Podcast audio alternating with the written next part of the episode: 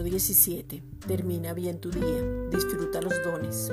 El Padre, el Hijo y el Espíritu Santo nos han dado regalos para poder trabajar en equipo, poder disfrutar la vida, servir al cuerpo de Cristo.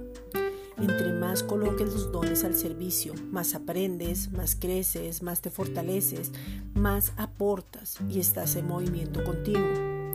Disfrutar es poder experimentar el gozo, todos somos diferentes y lo podemos ver en el cuerpo natural. Unas células recorren todo el cuerpo y otras están fijas. Cuando disfrutamos los dones, nos gozamos con el servicio y estamos llamados a unir el cuerpo. Los dones son para ser edificados. Efesios 4:12.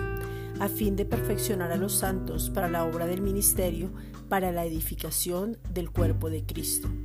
Esta es una reflexión dada por la Iglesia Gracia y Justicia.